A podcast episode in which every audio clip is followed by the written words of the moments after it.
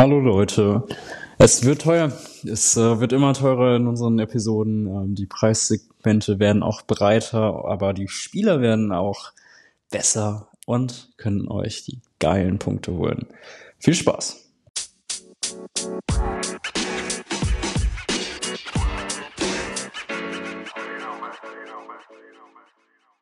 Hallo und herzlich willkommen beim Kickbase Quickie mit Feli und Eli. Hi Feli. Ja, hi Eli.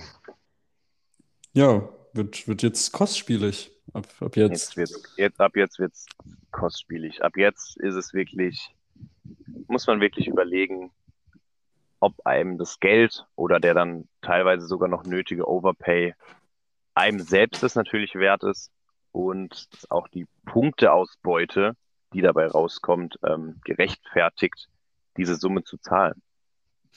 Ja, warum machen wir so ein großes Ding darum? Es äh, geht halt um Spieler, die sind 20 äh, bis 30 Millionen wert, ähm, in, zu dem Zeitpunkt zu, zumindest noch, wo wir aufnehmen.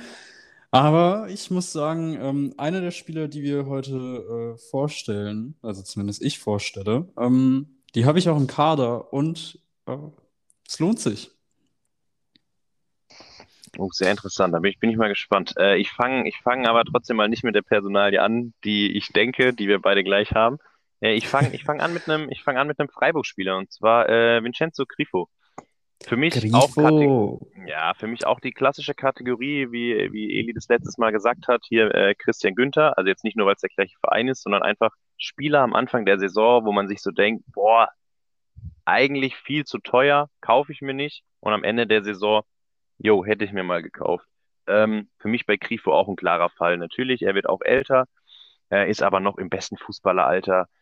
Ähm, der SC hat nicht viele neue Leute verpflichtet, also kaum jemand verpflichtet. Es wurden eher aus der ähm, sehr starken ähm, zweiten Mannschaft, aus der U23, äh, Spieler hochgezogen. Einfach sind ja aufgestiegen in die dritte Liga.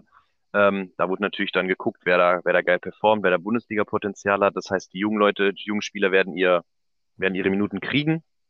Aber so von dieser Elf, die letztes Jahr so performt hat, äh, sind alle noch da, werden alle spielen. Und deswegen wird Grifo auch viel auf dem Platz stehen, viele Freistöße treten, viele Ecken treten, ähm, an vielen Angriffen beteiligt sein. Und für mich deswegen in diesem Preissegment zwischen 20 und 30 Millionen Spieler, den man oder den ich mir gerne ins Team holen würde. Ähm, und bei dem ich auch vermute, dass man da eben keinen so übertrieben krassen Overpay machen muss, um ihn zu kriegen Einfach weil, ja, ich glaube, die so, wenn man die, die Hälfte der Liga, in der man spielt, wird ihn auf dem Schirm haben und vielleicht mal was drauf bieten. Und die anderen sagen einfach eben dieses klassische, ja, nee, ist mir zu teuer für einen Freiburg-Spieler so. Ähm, deswegen für mich auf jeden Fall mein erster Spieler Grifo. Ja, ich finde Grifo auch mega interessant. Ich meine, letzte Saison mit 19 Scorerpunkten auch übelst performt. Ich könnte mir vorstellen, dass das jetzt äh, die äh, letzte Saison von Grifo sein wird. Ich könnte mir vorstellen, dass er nächste Saison dann irgendwie nach Italien abwandert. Ähm, und ich denke mal, da will er sich nochmal zeigen, auch noch in, in Hinblick auf die WM, ähm, nochmal vielleicht ein Thema werden bei Italien. Also der hat auf jeden Fall, denke ich mal, Bock. Und ich glaube auch ungefähr die gleiche Scorerzahl könnte am Ende der Saison auch stehen. Gerade auch, weil er einfach bei den Standards beteiligt ist. Also nicer Pick. Ähm, Weiß nicht, soll ich den nehmen, den, den, den wir beide gleich haben, um, um gleich zusammen ja, wahrscheinlich. zu diskutieren? Ja, komm, machen wir das. Okay. Wahrscheinlich. Also, äh, also von Sie. Ja, natürlich. Ja, okay. Sehr gut. Wer, wer, ähm, ich sage auch echt, wenn du, den nicht, wenn du den nicht in dieser Kategorie gehabt hättest, hätte ich wahrscheinlich nicht gewartet, bis wir im Off sind, sondern ich hätte es in dieser Folge direkt kritisiert, warum du ihn nicht hast. Ja, ja, ja, komplett verständlich. Ja, Fonsi, ich, ich habe ihn im Team, ich habe ihn ja günstig geschossen äh, für 26,3 Millionen, die er jetzt schon wieder fast wert ist. Ähm, zumindest zu dem Zeitpunkt, den wir aufnehmen, äh, bis, bis die Folge raus ist, wird er das wahrscheinlich schon über, ähm, überperformt haben. Ähm, ja, keine Ahnung, was soll ich zu Fonsi sagen? Man, der hat letztes im ersten Spiel hatte kein Tor, keine Vorlage gemacht. Bayern spielt 1 zu 1, er holt 156 Punkte, macht einen Pass des Todes. Äh, es hat, glaube ich, eine, eine ähm, im ersten Spiel 100% seiner Dib äh, Dribblings ähm, äh, ähm, vollendet, also äh, ohne irgendwie mal dann einen Zweikampf verloren zu haben. Ja, War zwar im ersten Spiel auch mit dem einen oder anderen Fehlpass dabei, auch das 1 zu 0 ging so ein bisschen auf seine Kappe, weil er sich da verdribbelt, beziehungsweise gut durchdribbelt, aber dann verspielt. Ähm, und äh, nichtsdestotrotz, wenn Bayern abgeht, Alter, also kann man nichts sagen. Ja, ja, das, das gleicht, das gleicht für mich auch einfach alles wieder aus. So lass, lass den Jungen sich doch vertribbeln und ein paar Minuspunkte kriegen, wenn er da vorne dafür, da vorne wirbelt und Pässe des Todes macht und reinflankt und dann kommen noch Scorerpunkte mit dazu und ja, also und jetzt auch nochmal wirklich weiter predicted auf ihn gesehen, ähm, diese, diese Nagelsmannsche Dreierkette, wo alle sagen, eigentlich nicht möglich mit dem Bayern-Kader, ähm, aber wäre schon krass, wenn Nagelsmann da wirklich so komplett das nicht mal ausprobieren würde ähm, ja, dann wäre Fonsi der Schienenspieler und dann macht er keine 156, sondern macht er halt 186 Punkte. Also da, da kommen halt einfach nochmal 20, 30 Rohpunkte oben drauf, ohne Probleme. Ähm, und dann natürlich automatisch dadurch auch nochmal mehr ähm, Torgefährlichkeit, was Tore selber oder Scorer angeht. Ähm, deswegen geil von dir, dass du ihn so günstig gekriegt hast. Hatte ich ja auch, glaube ich, drunter kommentiert, fand ich krass. Hatte einfach zu dem Zeitpunkt keine Kohle, um da mehr drauf zu machen. Ähm, hatte ihn ja letzte Saison, war natürlich lange verletzt, hat ihn dann oder hat ihn dann mhm. gekauft, als er verletzt war. Ähm, ich hatte ihn mich auch ja davor, glaube ich. Ja, genau, du ja. hast ihn davor dann verkauft, als er verletzt war, dann habe ich ihn irgendwann geholt. Ähm, und ich glaube, er hat uns damals, hat uns, obwohl es so eine verhältnismäßig schlechte Saison war, auch einfach nicht enttäuscht, weil er ja doch noch, war zwar teuer, aber trotzdem relativ günstig noch im Vergleich zu anderen Spielern und dafür war die Punkteausbeute einfach gut. Und deswegen für mich auch Alfonso Davis ähm, ist auch einfach ein geiler Typ, Alter, Fonsi. So, mit dem würde ich auch einfach mal gern zusammen irgendwo ein Gläschen Wein trinken und quatschen. Also ist einfach, ich glaube, der ist cool. Ja, wirklich. Ja, ja wirklich. Ja, das, ist so, das, ist so, das ist so ein Typ. Ey, ich glaube, mit, glaub, mit dem würde ich mich so gut verstehen, Alter. Mit dem könnte ich so viel Spaß haben. Ja. ja. Safe. Ähm, nee, finde ich, find ich äh, legitim, alles, was du gesagt hast. Ich glaube, Fonsi, den, den möchte man als ähm, Mitbewohner haben, wahrscheinlich auch. Einfach um, um einen herum. Ja. Ähm, ganz kurz, wie, weil du gemeint hast mit der Dreierkette, also beim Spiel gegen Gladbach, es ging fast alles Gefährliche bei Bayern ging auch über links, also selbst der Spielaufbau da ging rechts. Da hat man auch so ein bisschen gesehen, okay, Stanisic, nur ist junger Spieler, ich weiß jetzt nicht, wie krass das dann mit Pavard wird, aber auch einen Sané, der äh, rechts gespielt hat, da, da hat man schon gesehen, dass links einfach die bessere Seite war.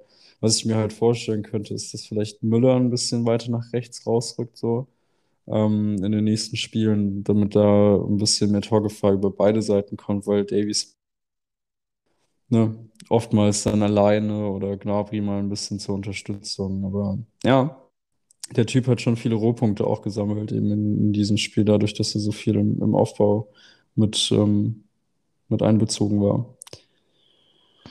Ja, Genug Schwärme. Ähm, ähm, dann komme ich, komm ich so gesehen zu meinem dritten Spieler ja jetzt. ja. ähm, und zwar jemand, ich finde den immer noch extrem teuer und finde damit den von dir genannten Moda Hood viel interessanter aus der noch günstigeren Kategorie. Trotzdem habe ich ihn, ist er bei mir hier mit reingerutscht. Äh, mhm. Jude Bellingham. Oh, gerade bei uns auf dem Markt auch. Ja, ist, ist einfach, ähm, ja, hat natürlich jetzt bei dem 5-2 gegen Frankfurt im ersten Spiel natürlich solide Punkte gemacht, ist ja auch, sag ich mal, sehr defensiv orientiert. Aber ich glaube trotzdem, also einfach so auch diese Kategorie äh, Auffüllspieler, ähm, Jude Bellingham, der ist jung, der hat Bock, ist Dortmund, ähm, ja, hat es bei mir halt einfach reingeschafft. Auch obwohl er diese defensive Rolle spielt, weil er ja doch schon diesen, diesen Zug nach vorne hat, obwohl er hinten, sag ich mal, sehr abgeklärt sein kann, äh, doch auch die Wege nach vorne sucht oder zumindest dann auch mal guckt, ob er nicht irgendwo einen Ball durchgesteckt bekommt. Deswegen, ähm, ja, für mich Bellingham auf jeden Fall in der Kategorie unter den Top 3.